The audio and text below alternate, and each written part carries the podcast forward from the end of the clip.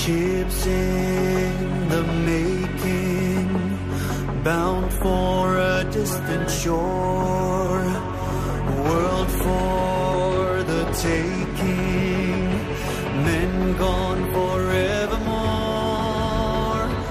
boarding and setting Sexto Continente.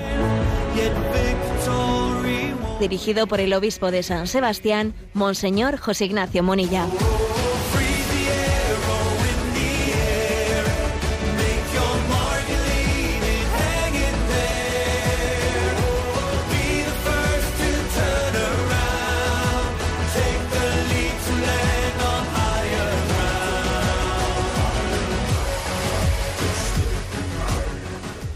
Un cordial saludo a todos los oyentes de Radio María. Un día más, con la gracia del Señor, nos disponemos a realizar este programa radiofónico llamado Sexto Continente, que lunes y viernes de 8 a 9 de la mañana, una hora menos en las Islas Canarias, realizamos aquí en directo en Radio María España. Hoy quiero abrir el programa comentándoos, compartiendo una noticia que es una noticia de luz, de testimonio y también quiero acompañarla con una reflexión de Pascal que me parece que tiene una gran actualidad. La noticia es que esta semana hemos conocido que un obispo, un obispo anglicano, casado y con dos hijos, sabéis que en la iglesia anglicana no existe eh, el celibato como en la iglesia católica latina, bueno, pues ha renunciado a su episcopado, ha renunciado a ser obispo para buscar la plena comunión con la Iglesia católica. Sí, yo sé que esta noticia, que a mí me parece una bomba, ¿no? Pues es una noticia que habrá ha pasado más desapercibida que otras noticias que pueden eh, resultar pues eh, más escandalosas, que son pueden ser motivo de comentarios de cotilleos, pero sin embargo me parece que aquí tenemos una noticia que nos da una pista para entender otras muchas cosas. Repito, un obispo anglicano, casado y con dos hijos, él se llama Monseñor, eh, bueno, Jonathan, el reverendo Jonathan Goldan, obispo de Esfleet, de la Iglesia Católica de Inglaterra, él ha comentado lo siguiente, he tomado la decisión de dejar el cargo de obispo de Esfleet para ser recibido en plena comunión con la Iglesia Católica Romana. Solo después de un largo periodo de oración, que ha sido uno de los momentos más difíciles de mi vida. Sí, es de suponer que habrá sido un momento muy difícil en su vida.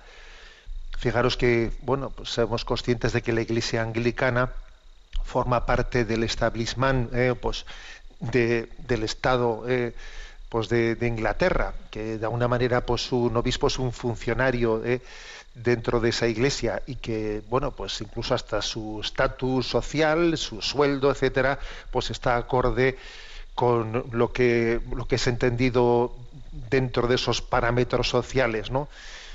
de ingleses, pues alguien que tiene la vida, po- podríamos decir, resuelta. Además, bueno, pues es que tiene mujer y dos hijos y entonces renunciar a tal cosa y pedir la adhesión en la Iglesia Católica supone perder su seguridad económica, ver cómo puede mantener su familia en el futuro, eh, pasar a una situación en la que él, siendo miembro de la Iglesia Católica, en principio su ser, su ordenación sacerdotal no puede ser eh, inmediatamente reconocida por la Iglesia Católica, se necesitaría hacer una ordenación sacerdotal y que él fuese no ordenado diácono y ordenado sacerdote porque la sucesión apostólica la garantía de la sucesión apostólica en el seno de la iglesia anglicana está históricamente comprometida ¿eh?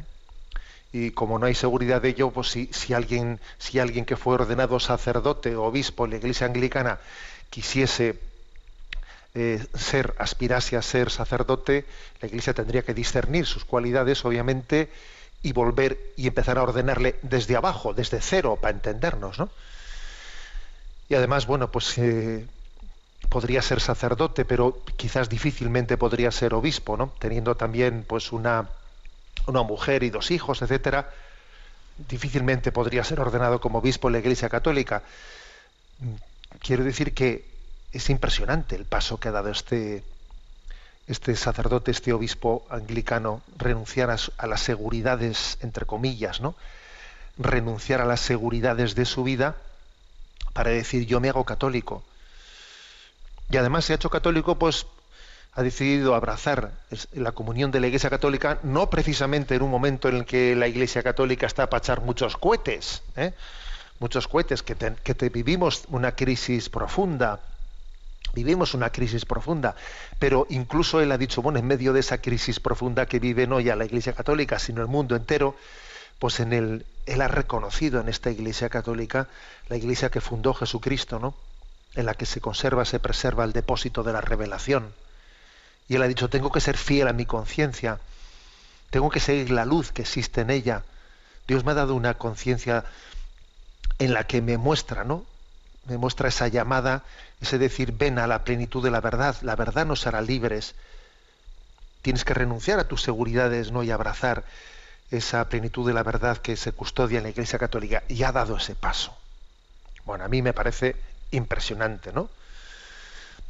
Entonces yo me he acordado de, una, de un pensamiento de Pascal que dice, hay suficiente luz para esos que quieren ver y suficiente oscuridad para los de disposición contraria. Mira, en esta iglesia nuestra ¿eh? hay suficiente santidad para estímulo de quien busca a Dios y hay suficiente miseria para justificación de quien no le busca. Luego también vamos a decir una cosa, ¿no? Cuando hablamos de que en, nuestra, que en nuestro seno existen testimonios y antitestimonios, claro que es verdad, existen testimonios y antitestimonios y tenemos una gran responsabilidad en ser testimonio, ¿no? Para la luz del mundo. Pero también me parece que hay que añadir una cosa, además del testimonio, del antitestimonio que podamos recibir y dar, también es muy importante examinar el punto de partida desde el que recibimos esos testimonios o antitestimonios. Porque cuando uno, su punto de partida es, buscar la luz, es buscar a Dios, ¿eh? pues cuando, incluso cuando recibe un antitestimonio, no reacciona con un escándalo fácil, sino que reacciona con una oración profunda pidiendo misericordia. Sin embargo, cuando, cuando alguien ¿no? pues, eh, parte de una, de, una, de una disposición interior que no está buscando la luz, sino que más bien está buscando la autojustificación de una vida mediocre en la que no se entrega plenamente en santidad, pues cualquier antitestimonio se le convierte en la justificación perfecta que en la que él buscaba para, pues para no entregar su vida y no ser santo. Eh, Luego vamos a quedarnos con esto. Eh, repito la frase de Pascal. Hay suficiente luz para esos que quieren ver y suficiente oscuridad para los de disposición contraria. Repito, en la Iglesia hay suficiente santidad para estímulo de quienes buscan a Dios y suficiente miseria para justificación de quien no le busca, no, le bus- busca, no busca a Dios. En conclusión, vamos a purificar ¿no? nuestra, nuestra disposición interior. Ah, Señor, yo quiero buscar la luz, quiero ver todos los reflejos ¿no? de tu luz, de tu santidad que has puesto en el camino de mi vida. Y cuando vea antitestimonios, no me escandalizaré, sino que veré mi propio pecado y comprobaré eh, cuál es eh, la fuerza, la fuerza de la misericordia de Dios que es capaz de seguir adelante en esta iglesia, en esta iglesia llena de debilidades, de heridas, de crisis interiores, pero que tiene suficiente luz para que este obispo, joven obispo anglicano, el reverendo Jonathan Godal, obispo de Ebbsfleet, con su mujer, con sus dos hijos, eh, renuncia a sus seguridades y, como quien dice, ¿no? quede en una situación de decir, yo quiero buscar la verdad, voy a abrazar la fe católica, y luego Dios ya cuidará de mí, ya cuidará de mí. Yo me ocuparé de sus cosas y Él ya se ocupará de las mías. Bendito testimonio, ¿no? Que nos recuerda dónde está la luz. Sexto Continente es un programa que tiene interacción con los que sois usuarios de redes sociales en Instagram y en Twitter, a través de la cuenta arroba obispo munilla, con los que sois usuarios de Facebook a través del muro que lleva mi nombre personal de José Ignacio Munilla. Y recuerdo, como, como hacemos siempre, que los programas anteriores están a vuestra disposición tanto en el podcast de Radio María como en la página web www.enticonfio.org, donde allí en esa página web multimedia, en la que están entrelazados todos los materiales, redes sociales, etcétera, que vamos generando, hay un apartado que pone Sexto Continente y allí tenéis todos los programas anteriores. Bien, ¿qué tema he elegido, digamos así, principal para este programa de, de hoy, 6 de septiembre? Bueno, pues en este verano, que está recién concluido, se ha publicado un, por parte de la Conferencia Episcopal Española un documento importante que tiene como título Fieles al envío misionero. Eh, dice, aproximación al contexto actual y marco eclesial, orientaciones pastorales y líneas de acción para la Conferencia Episcopal Española para los próximos años del 2021 al 2025. Es, por lo tanto, como una especie de programa pastoral para los próximos cinco años, ¿no? Cuatro o cinco años. Pero mm, bueno, pues yo obviamente no voy a presentar todo este documento así, porque podía eso ser un poco soporífero, ¿no? En un programa radiofónico, pero sí que voy a servirme de, un primer, o sea, de una reflexión que hace este programa pastoral, que es un poco a modo de diagnóstico de cómo estamos, ¿eh? cómo estamos. ¿eh? Por eso dice aproximación al contexto actual y marco eclesial. Vamos a hacer como una pequeña aproximación a la realidad, un diagnóstico, ¿eh? un diagnóstico de la realidad social, política y del marco eclesial, sirviéndonos de, de lo que este documento nos, ¿eh? nos, nos, ofrece, nos ayuda a la reflexión. Bueno, mmm, punto de partida. El punto de partida es que bueno, nos ha tocado vivir en un tiempo en un continuo dinamismo. Esto es un, no parar, ¿eh? es un no parar. Yo os he repetido muchas veces que nuestra difunta madre solía decir ella, ¿no?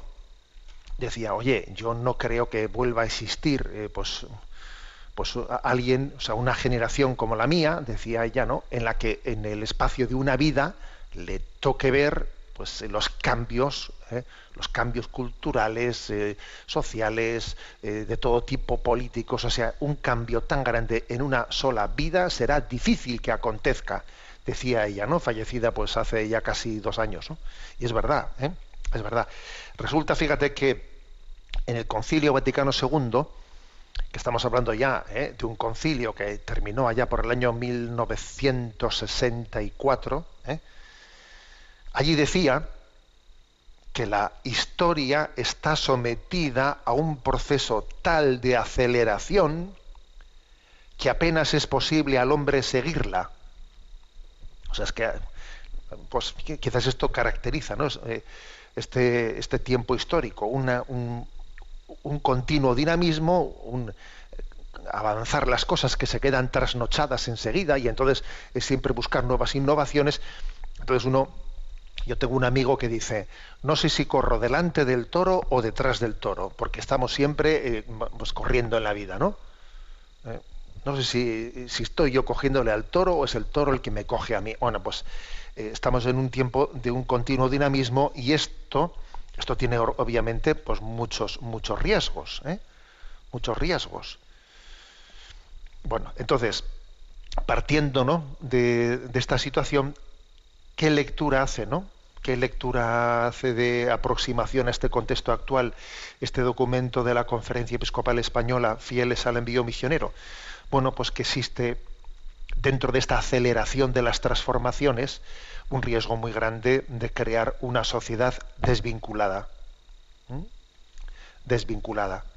Claro, correr tanto, ¿eh? correr tanto, eh, conlleva muchos riesgos, ¿no? alguien deja de ser contemplativo, alguien deja de estar afi, afianzado en lo sustancial, en lo fundamental, uno tiene el riesgo de confundir lo urgente con lo importante, Siempre estamos con lo urgente, lo urgente. Y lo importante, ¿cuándo pensamos abordarlo? ¿no? Y al final te olvidas de lo, importante y siempre corriendo y corriendo. Entonces, a la hora de hacer un diagnóstico, recurre este documento de la conferencia episcopal a un, a un concepto eh, elaborado por un sociólogo alemán, Zygmunt Bauman, que él acuñó un término que es eh, la sociedad líquida, la metáfora de la liquidez. Quizás nuestro tiempo se caracteriza por esto, por ser líquido, no sólido. Líquido, no sólido, ¿no? O sea, la consecuencia de correr tanto es que estamos al final desvinculados de todo, se genera desvinculación, desconfianza y enfrentamiento. Vamos a ver esto. ¿eh? Hemos pasado de una sociedad que era sólida en los grandes principios a una sociedad posmoderna que es líquida y voluble. Tiempos líquidos, sociedad líquida, amor líquido, que desemboca en un hombre líquido que quiere ser simplemente un ciudadano del mundo sin ataduras, no quiero tener ataduras ni en el amor ni en la forma de vida. La realidad líquida es un continuo movimiento, flujo, búsqueda de nuevas experiencias, pero sin echar raíces en ningún lugar, sin compromiso en el amor ni en el trabajo. Sí, somos ciudadanos del mundo, pero de ningún lugar en concreto, ¿no? Es la era del consumismo, en la que lo importante no es conservar los objetos mientras son de utilidad, sino renovarlos continuamente. Venga, comprar, comprar, comprar el, ¿eh? último iPhone, el último sé qué. ¿eh? Y a la vez esa vida líquida nos angustia porque no, no nos quedamos con nada permanente y duradero. Y este mismo sociólogo alemán que os decía, ¿no? Bauman, denomina este periodo la gran desvinculación. Una sociedad líquida que lo que te, te, te, hace es desvincularte de todo, que supone un enorme desmoronamiento de las instituciones que sostenían los valores, la creación de los valores y de los bienes políticos, es la desvinculación de todas las, de todas las instituciones, incluso te desvinculas de la realidad, del otro, de Dios, de tu propio cuerpo, te desvinculas de todo, ¿no? Y claro, pues en este diagnóstico, ¿cuál es el diagnóstico? Pues el diagnóstico es que esto es una desvinculación, pues porque estamos en una sociedad líquida y no sólida, ¿no? ¿Y esto qué genera? Pues genera una notable desconfianza, no te puedes fiar de nada. Si todo es cambiable, si todo es cambiante, una gran desconfianza. Eh, la desconfianza está detrás de muchos de, la, de las actitudes reactivas que vivimos hoy en día. Muchas cosas que vemos, dices, jo, qué cosas tan distintas. Sí, mira, pero aunque parezcan muy, muy, muy distintas, incluso contrapuestas, si las examinas detrás de ellas, detrás de ellas hay como una desconfianza. Hay algo en común, que es la desconfianza que genera el que tú estás desvinculado de todo porque estás en una sociedad líquida y no hay nada permanente. Entonces, surgen populismos que son reactivos, ¿no? Nacionalismos, ¿eh? nacionalismos que, bueno, pues ya que estoy desvinculado de todo, tengo una reacción de aquí, ¿eh? Con una propuesta populista, con una propuesta nacionalista, ¿no? Para intentar agarrarte a algo, ¿eh? a un palo de la bandera, aunque sea, ¿no? El individualismo, radicalismos de la ideología de género, fundamentalismos, ¿no? La xenofobia, tantas cosas. A ver, todas esas cosas que parecen muy contrarias tienen algo en común, que son reactivas frente la desvinculación, porque cuando uno está desvinculado de todo, pues intenta hacer eh, de una manera desmedida, desproporcionada, se fanatiza con cosas, ¿sabes? Se fanatiza con cosas de una manera desequilibrada, ¿no? Una desconfianza que se refiere, bueno, pues ya que está, ya que no, no crees en ninguna institución y, y, entonces y no tienes, ¿no? Un nosotros, te buscas allí, eh, pues una una bandera, una bandera reactiva en la que intentas, pues vivir en esta sociedad líquida, agarrándote a, ese palo, ¿no? A ese palo ideológico que tú mismo te has inventado. ¿eh? pues eso, tu populismo, tu nacionalismo, tu individualismo, que si la ideología de género, que si lo que sea. ¿eh? En este caldo de cultivo es, eh, en el fondo, se, habla de que, bueno, pues es- estamos en la época de la posverdad, ¿eh? de la posverdad. Queda poco espacio ¿eh? para tener una cosmovisión integrada de la realidad, tal y como también el cristianismo propone, propone y ofrece. Bueno, por lo tanto, este documento de la Conferencia Episcopal Española, a la hora de hacer una mirada, ¿no? Una mirada de lo que acontece, echa mano de este término. Estamos en una sociedad líquida, una sociedad líquida, eh, tiempos líquidos, sociedad líquida, amor líquido. Ahora tengo amor. Ahora ayer, ayer en concreto, no, pues una persona me, vamos, me, me paraba por la calle y me decía, eh, rece por mí, que mi marido, después de 26 años de matrimonio, pues que dice que ha conocido una mujer por internet y se va con ella. Fíjate, ¿eh? y la mujer me para, me para por la calle me dice eso con lágrimas y me pedía que, que rezase por ellos. Y yo decía, pero madre mía, pero ¿cómo es posible que ha conocido una mujer por internet y se va con ella después de 26 años de matrimonio? Pero qué caos, pero qué caos es este. ¿eh? Bueno, eso es una sociedad líquida. ¿eh? Es que ahora ya parece que no te quiero. Ahora sí que, ahora que de repente está que ha aparecido por internet, se me van mis sentimientos con la otra. Pero qué caos, pero qué sociedad líquida es esa. Pero no hay nada sólido. ¿O qué es esto? Yo creo que, ¿eh? que decir esto, o sea, que, que- darnos cuenta de que existe este problema de fondo es muy importante, porque quienes decimos esto, este que os está hablando yo, yo, José Ignacio, ¿acaso yo, me, yo puedo pensar que yo estoy fuera de ese problema? No, no, esto nos afecta a todos. Esta es una cultura que se nos filtra a todos, por debajo de la puerta, por la rendija de la ventana. O sea, esto, esto es mucho más, ¿eh? esto es mucho más contagioso que el COVID. El otro día le escuchaba a un sacerdote decir, oye, pues delante de la televisión solemos estar sin mascarilla. Claro, te pones delante de la televisión y no tienes mascarilla puesta.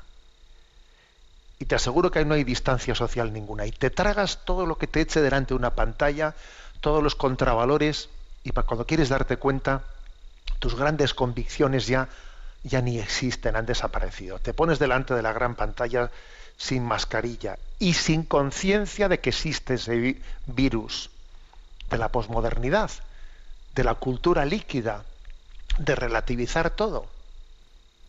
Bueno, bien, pues este es el punto de partida, digamos, ¿eh? en, el, en este documento.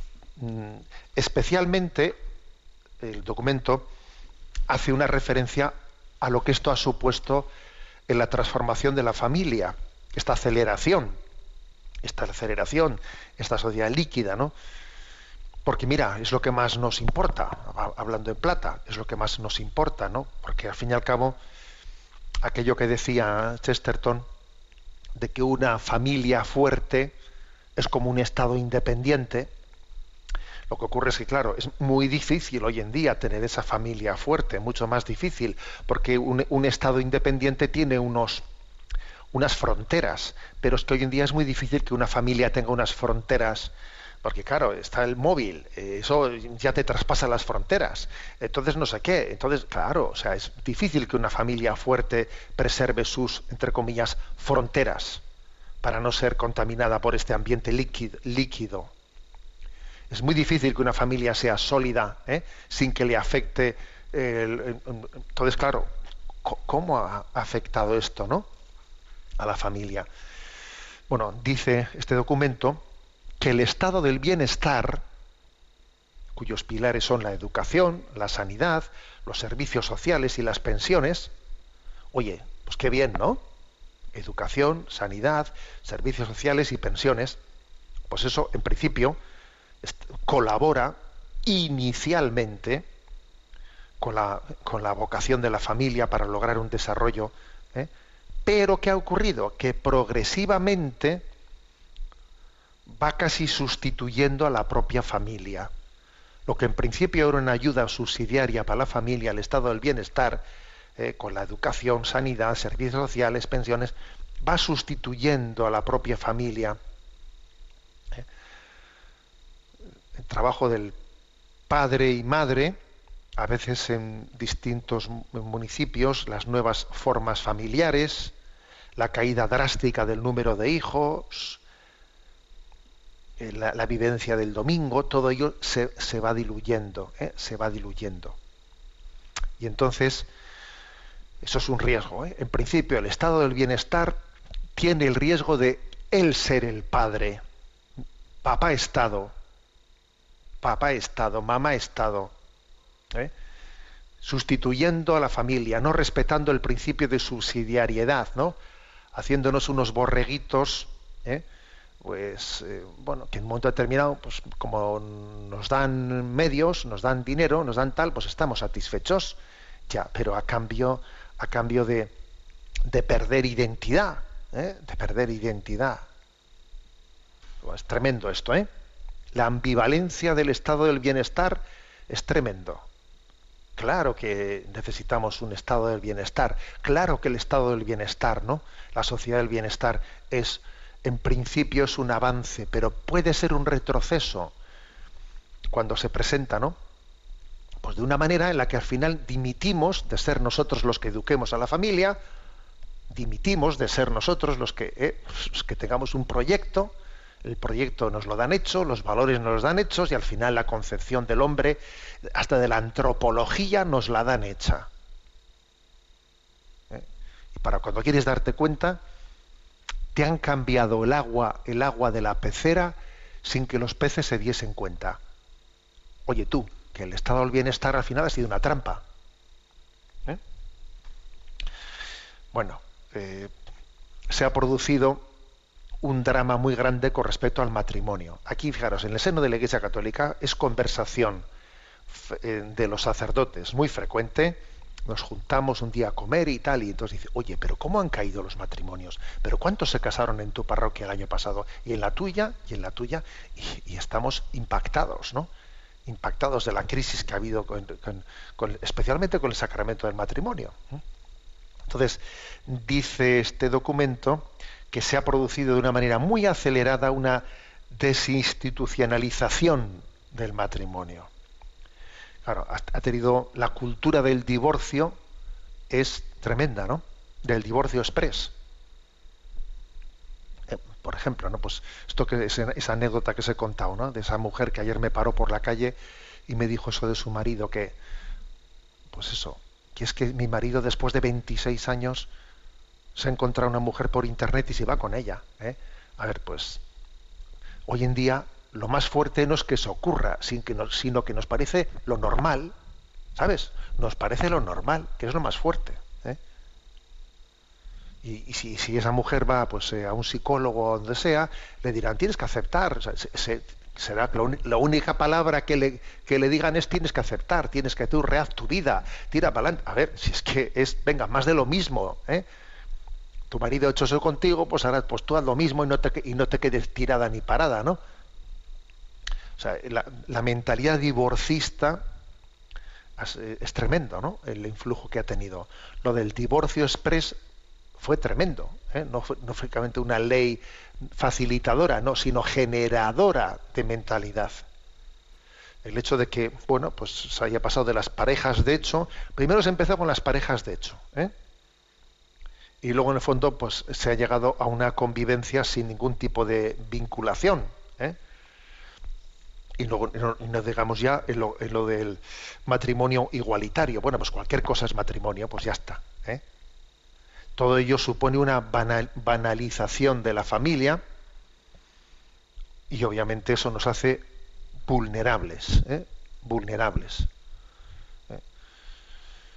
entonces pues existe un, un giro un giro del estado de bienestar que tiende a generar dependencia en los individuos, ¿eh? a tenerlos controlados, ¿eh? incluso atreviéndose a redefinir la familia, que ya es un contrato libre y temporal entre individuos que genera un progresismo, este ambiente, ¿no? Un progresismo cultural, que es una especie de neomarxismo en el que confluye también el, neoliberalismo, que pretende destruir los vínculos familiares, ¿eh? desde un supuesto empoderamiento. Hay que empoderarse, que tenemos que ser, yo decido, yo decido, tú decides, tú, tú estás más esclavizado que no veas tú. ¿eh?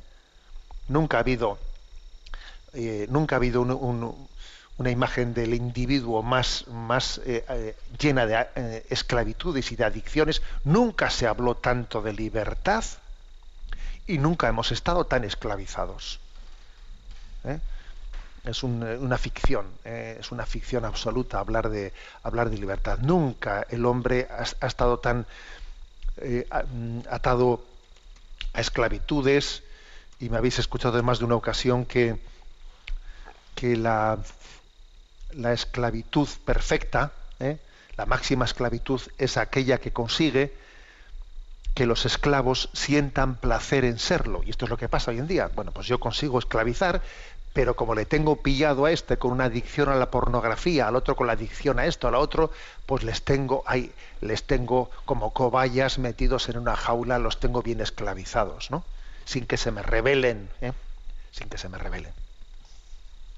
Bueno, este se comien- comienza por aquí, como veis, eh, potente, es potente, ¿no? El diagnóstico de la realidad que se hace en este documento de Conferencia Episcopal Española, fieles al envío misionero. Bueno, vamos a tener un momento de fijarnos allí, desde allí donde viene la luz, porque ayer fue Santa Teresa de Calcuta. ¿eh? Y bueno, mm, ayer yo mm, redescubrí, porque la tenía un poco olvidada, una anécdota de cómo a Madre Teresa, en gran medida ese, ese don impresionante de vocación que tuvo, también en gran medida le vino de la familia. Si es que todo lo mejor que tenemos en nuestra vida, casi siempre Dios nos ha dado por la familia. Entonces, ayer, ayer redescubrí una anécdota de su infancia adolescencia, que es que ella era de Ascope, de, de Macedonia, creo que actualmente es Albania, ¿eh? y pues su madre en una ocasión eh, trajo un, metió en casa para darle de comer, metió en casa a un pobre. Claro, la niña, Áñez se llamaba entonces la madre Teresa, Áñez se quedó un poco sorprendida, ¿no? De ver, de ver un, un pobre en casa. Y entonces le preguntó a su madre, mamá, ¿es de nuestra familia? Claro, ella le dijo, mira hija, eh, todos los pobres son de nuestra familia. Y le dijo, mira, guarda bien en tu corazón esto que te voy a decir. No te lleves nunca a la boca un trozo de pan si no estás dispuesta a compartirlo. Y eso a aquella niña se le quedó grabado en su corazón. Aquella anécdota, aquella madre haciendo ese gesto, ¿no? Se le quedó grabado. Y eso dio a luz a Santa Teresa de Calcuta, a las misioneras de la caridad, y dio a luz un lápiz, un lápiz, que eso es lo que decía Madre Teresa de sí misma, un lápiz con el que Dios escribe una carta de amor al mundo. ¿Mm? Pero eso vino, fíjate, de una madre, que a la niña le dio ese pedazo de lección. Y de ahí vino todo lo demás, ¿no? Para que nos demos cuenta de cuánta luz hemos recibido en la familia, cuánta luz. Estamos llamados a identificarla, a custodiarla, ¿no? A hacerla que crezca. Os invito a pedir ¿eh? por este don, este don de estar abiertos a la luz que hemos recibido en el seno de la familia y disfrutemos de este canto a la Madre Teresa de Calcuta.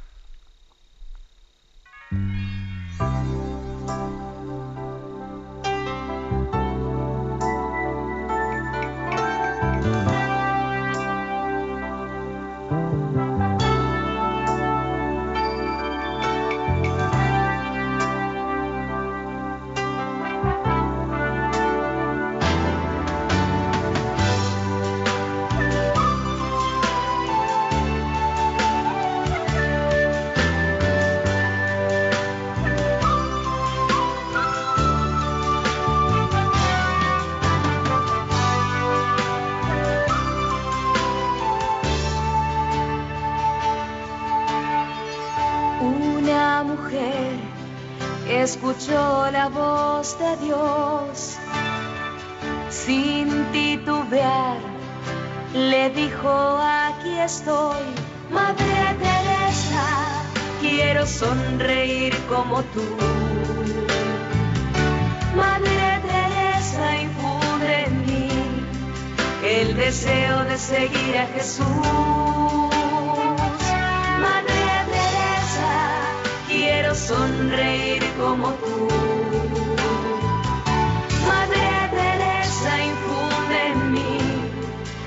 Deseo de seguir a Jesús. Quiero servir como serviste tú. Quiero amar sin nada cambio, esperar.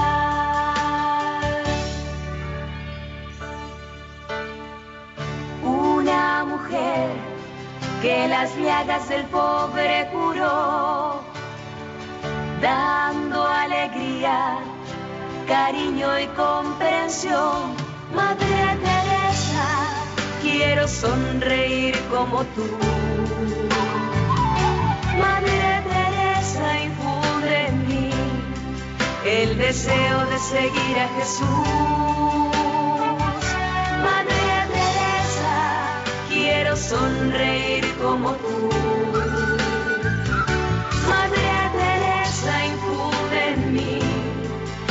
Deseo de seguir a Jesús. Quiero servir como serviste tú. Quiero amar sin nada cambio, esperar. Una mujer que fue capaz de ver a Dios en cada hombre a quien el mundo despreció. Madre Teresa, quiero sonreír como tú.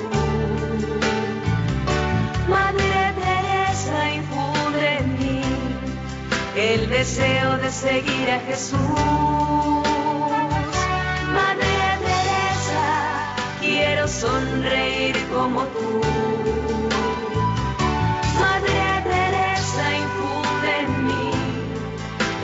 Deseo de seguir a Jesús.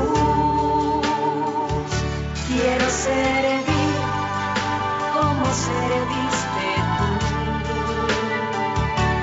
Quiero amar sin nada cambio, esperar. Dios no me llama a ser exitosa. Él solo me pide que le sea fiel. Madre Teresa, quiero sonreír como tú. Madre Teresa, infunde en mí el deseo de seguir a Jesús.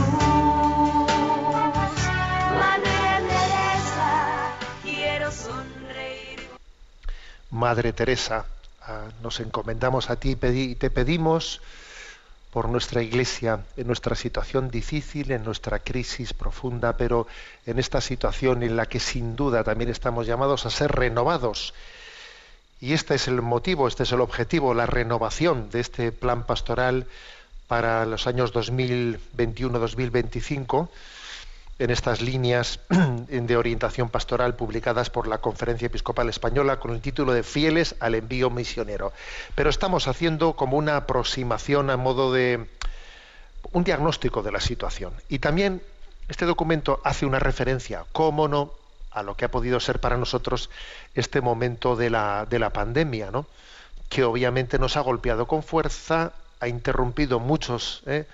pues muchas cosas de nuestra vida cotidiana y ha puesto de manifiesto, dice este documento, muchos problemas que ya estaban existentes, pero que bueno, pues que hacemos como si no existiesen, ¿no?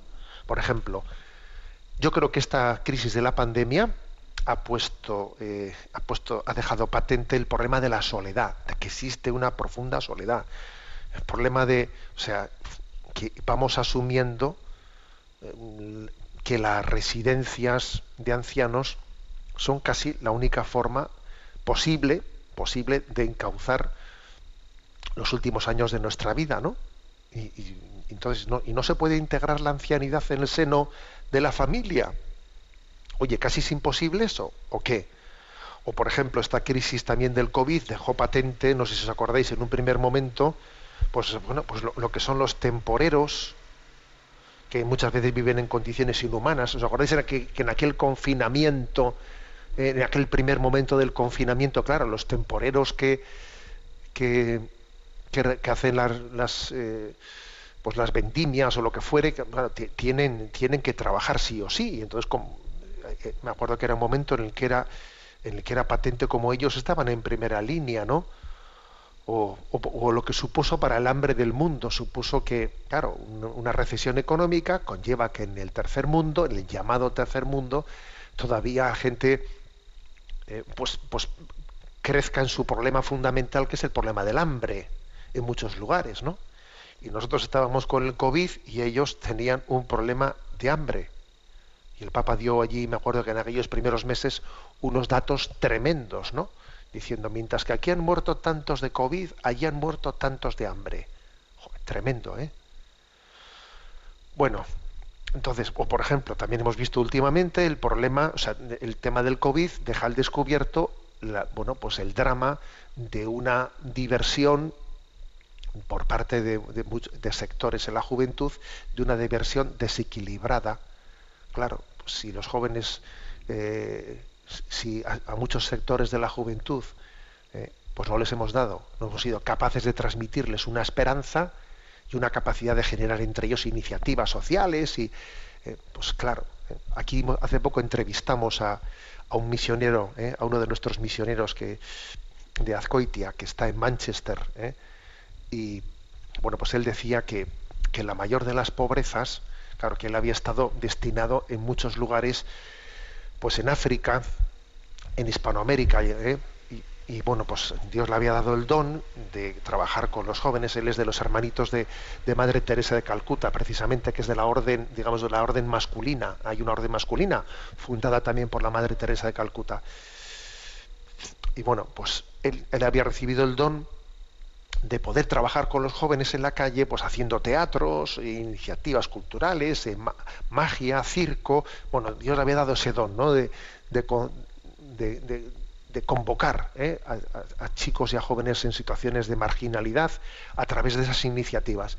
Pero que había llegado a Manchester y en los barrios de Manchester allí no había quien moviese a los jóvenes ni que se sintiesen atraídos por, oye, hacemos un teatro, pero ¿qué teatro? ¿A mí qué, me, qué, rollos me cuentas?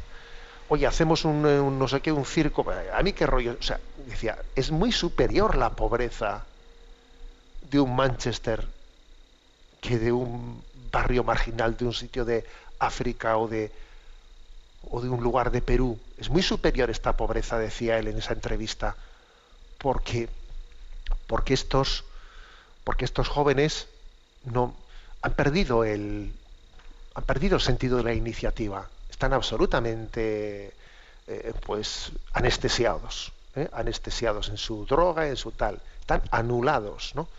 Entonces eso eso también ha quedado patente ahora, pues viendo cómo, cómo pues, no, no, se puede ni controlar las juergas nocturnas, los botellones, etcétera, pues porque, porque, pero ojo, el problema no es el del COVID de última hora, no, eso estaba antes, estábamos generando pues una, una enfermedad espiritual que luego aflora cuando hay un, pues un, una situación de COVID en la que bueno, pues no se atienden a las normas. ¿Cómo, ¿Cómo, se van a tener a las normas? Eso es pedirle peras al olmo. ¿eh?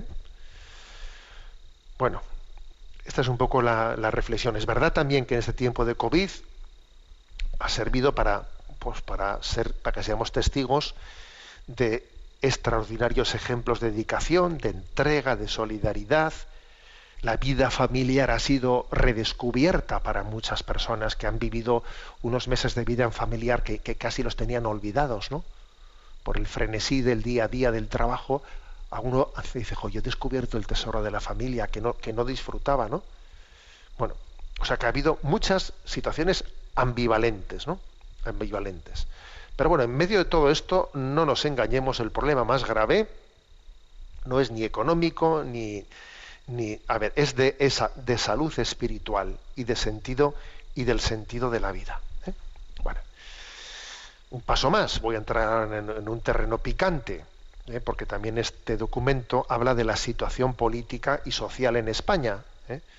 y afirma que asistimos a una profunda crisis en la que incluso algunos grupos políticos quisieran abrir una segunda fase constituyente en España. Es como si de repente ahora tuviésemos que cambiar to- todos los fundamentos. A ver, nunca ha habido unos gobiernos más minoritarios y desde esa situación tan débil, pues se pretende, se tiene la pretensión de pretender abrir una nueva fase constituyente, ¿no?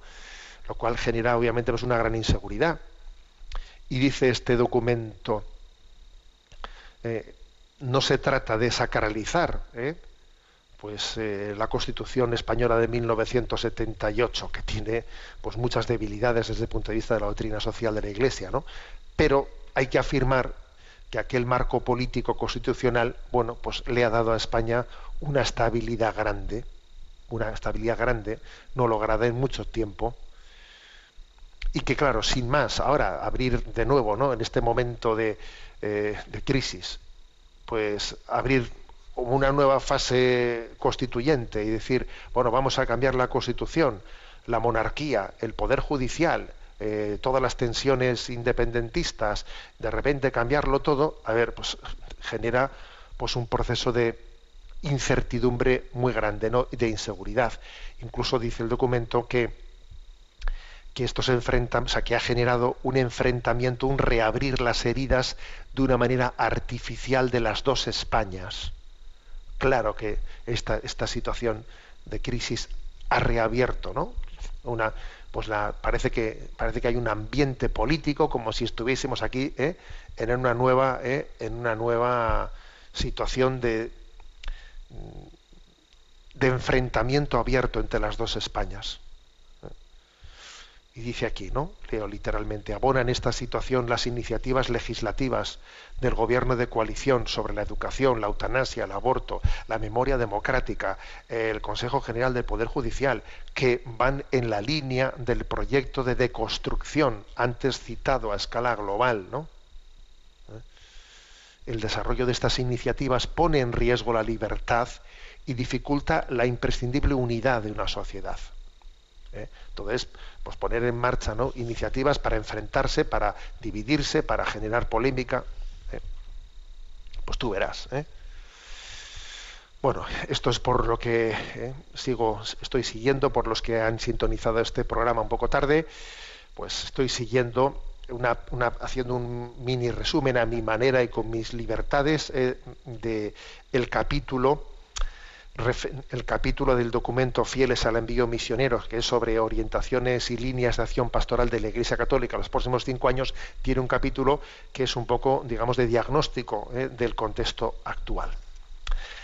Obviamente, este documento también aborda la situación actual por lo que a la Iglesia se refiere. Claro, no vamos a hablar de los demás y no hablar de nosotros mismos, ¿no? Entonces, bueno, pues tenemos que reconocer que existe ¿eh? Un profundo, ¿eh? una profunda crisis, ¿eh? crisis entre nosotros. O sea que yo creo que nos encontramos hoy en día entre dos, dos tipos de dificultades. Unas que vienen de fuera y otras más que vienen de dentro, ¿no? Las que vienen de fuera, de esta cultura ambiental, pues claro, es un desafío cultural grande, eh, en este tiempo de pleno relativismo, el que la Iglesia transmita una revelación de Dios al mundo, pues tiene una gran, una gran resistencia, porque en tiempos de relativismo, que la Iglesia diga, Dios ha hablado, escucha su palabra, ¿no? Existe una verdad a la que tenemos que conformar nuestra vida, la verdad nos hará libres. O sea, claro, pues es algo muy contracultural, ¿eh? muy contracultural. Pero bueno, eso yo creo que no nos tiene que asustar. En el fondo el cristianismo siempre ha sido contracultural, ¿eh? O sea, uno se piensa que hubo un tiempo en que la predicación siempre se acogió como agua de mayo. A ver, la predicación siempre costó, costó, ¿eh? Pero yo creo que el problema principal lo tenemos en el segundo, en el segundo capítulo, no tanto en las dificultades que vienen de fuera, sino en las dificultades que vienen de dentro. Yo estoy harto de decirlo, que nuestro mayor enemigo es la secularización interna en el seno de la Iglesia. ¿Eh? Nuestro mayor enemigo no es una ley de educación, que es un problema ¿eh? muy serio.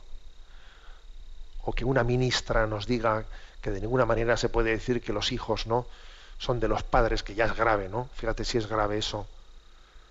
Eh, pero la mayor, la mayor, nuestro mayor enemigo está en que nosotros nos secularicemos y que nosotros tengamos una vida secularizada y mundana y así eduquemos a nuestros hijos y que nuestros propios colegios teóricamente católicos no sean capaces de transmitir la fe en Jesucristo y que en el fondo no se note nada, pero casi nada, si uno se ha educado en un colegio católico, en un colegio eh, pues eh, público, no se nota eh, muchas veces casi nada, de no ser que sea un colegio que se haya tomado en serio la identidad, eh, etcétera, etcétera. ¿no? O sea que yo creo que la mayor dificultad es la mundanidad que se nos, que se nos pega. La mundanidad, que pasamos poco a poco a pensar como este mundo piensa. Asumimos ¿eh? los criterios mundanos. También otro término, la autorreferencialidad, es decir, que estamos eh, pensando en, en nuestros rollos eclesiásticos, en nuestros rollos eclesiásticos, ¿no? En vez de estar más preocupados por la, eva- por la evangelización, hablar de nuestros rollos eclesiásticos, de que si tal obispo no sé qué, tal obispo no sé cuántos, que en el fondo son clericalismos, ¿eh? como por ejemplo es patente que ocurre en muchas páginas web ¿eh? de vida eh, intraeclesial. Es clericalismo autorreferencial y no tomarnos en serio la evangelización de los alejados. Existen honrosísimas excepciones, por supuesto. ¿eh? Todo esto, pues, provoca entre nosotros muchas faltas de comuniones internas, muchas faltas de comuniones internas, porque en el fondo, más que identificarnos con Jesucristo, nos identificamos con ideologías.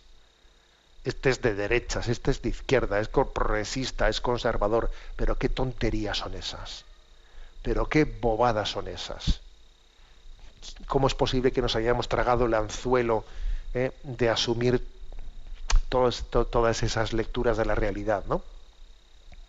Y también es obvio que otro problema que tenemos es la debilidad del testimonio misionero en la plaza pública, donde mm, pues los católicos casi parece que cuando se hacen presentes en la, paz, en la plaza pública, allí eh, su identidad católica queda escondida, como si la identidad católica fuese algo que estuviese únicamente en el ámbito privado, ¿no? El ámbito privado de la conciencia. Entonces, estos son nuestros grandes, ¿no? Nuestros grandes mm, problemas. Estos son nuestros grandes problemas, no nos, no nos equivoquemos, ¿no? Eh, la situación vivida como consecuencia de las restricciones ¿no? ocasionadas por la pandemia, pues ha sido, ha sido todo un test, un test. Eh, yo creo que ha habido como una, una iglesia mm, que iba ya en un camino mortecino, que ha terminado de, hacer crack y de terminar su recorrido en esta, eh, en esta crisis del COVID, ¿eh? pero también es cierto que ha habido eh, pues una que hay una iglesia emergente mm, pues de, de nueva evangelización que en este tiempo de crisis todavía sale sa- sale fortalecida sale fortalecida yo creo que también hemos visto muchos testimonios de creatividad de generosidad de vivencia de la iglesia doméstica en la familia de redescubrir la comunión de los bienes el testimonio de una iglesia servidora de los más necesitados, de cómo evangelizamos, de cómo hacemos de este momento una, una nueva, nueva oportunidad, que también esto, pues eh, ahí está. ¿eh? Algunos, algunos dicen, "Jo, que, que- nuestro, en mi contexto en el que estoy, este tema del COVID eh, es que casi nos ha dejado muertos matados, que casi no, que casi no, no, reaccionamos, ¿no? Pero sin embargo otros dicen, oye, que, que yo he visto cómo aquí están surgiendo cosas llenas de esperanza. Tenemos que estar atentos porque una cosa que dice este documento es que hay grandes desequilibrios territoriales en la vivencia eclesial. ¿eh? Eh, por ejemplo, ¿no? en algunos lugares urbanos, especialmente eh, de las grandes urbes, hay un revivir y un renacer de nuevas iniciativas evangelizadoras que contrastan pues, con lugares en los que hay un camino muy mortecino eh, y, y la vida de la iglesia pues igual es- está terminando sus días porque hay muchas cosas que ya no sirven, ya no sirven para eh, métodos que actualmente, anteriormente sirvían para la catequesis, para tal, están terminando sus días, ya no sirven, mientras que en otros lugares eh, hay como una gran diferencia territorial. Yo creo que hay que una nueva, hay que estar atentos a ver cómo hacemos un trasvase de experiencias. ¿eh? Por ejemplo, pues eh, sin duda alguna, pues lugares como Madrid, como Valencia, otros lugares, en ellos, eh, por su potencia eclesial, están siendo testigos de- del renacer de, muchas, de muchos carismas y iniciativas de, de evangelización, que yo creo que ellos tienen que tener la conciencia de que, de que viven un don, un don muy especial y tienen que exportarlo, con perdón de la palabra, exportarlo, transmitirlo al resto de España, a los, a los lugares más débiles, tenéis, y lo digo para todos los que me escucháis, ¿no? Que estáis en lugares de vivencia más fuerte y vital, tenéis que tener conciencia del privilegio del don recibido y que no solo para vosotros, tenéis que transmitirlo al- allí donde tenéis conocidos, en otras provincias, en otros lugares. Id, transmitid, comunicad. ¿eh? Porque esto también es un signo de estos tiempos. ¿eh? Bueno.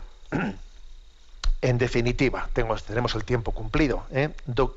Esta ha sido una presentación express del capítulo sobre aproximación al contexto actual y marco eclesial del documento Fieles al envío misionero, en el que se nos presentan las orientaciones pastorales y líneas de acción de la Conferencia Episcopal Española para los años 2021-2025. Fieles al envío misionero. Tenemos el tiempo cumplido. La bendición de Dios Todopoderoso, Padre, Hijo y Espíritu Santo, descienda sobre vosotros. Alabado sea Jesucristo.